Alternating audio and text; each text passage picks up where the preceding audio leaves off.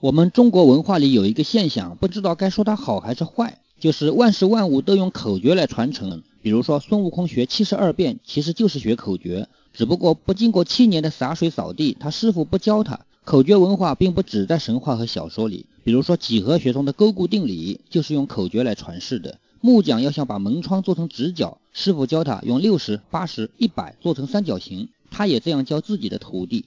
这当然是一件好事嘛，便于传承嘛。可是恰恰为了防止独家秘籍外传，这些都不写下来，最后造成的结果就是失传。中国在先秦时期就有了蓝颜色的颜料，可是后来失传了。你说对于整个民族或者整个全人类来说，这是好事还是坏事？最搞笑的是，早饭要吃好，午饭要吃饱，晚饭要吃少。编口诀的人是为了好记而押韵，最后造成的结果呢是混乱不堪。在猫哥的办公室里就起了争执，争早饭要吃的是饱还是少还是好。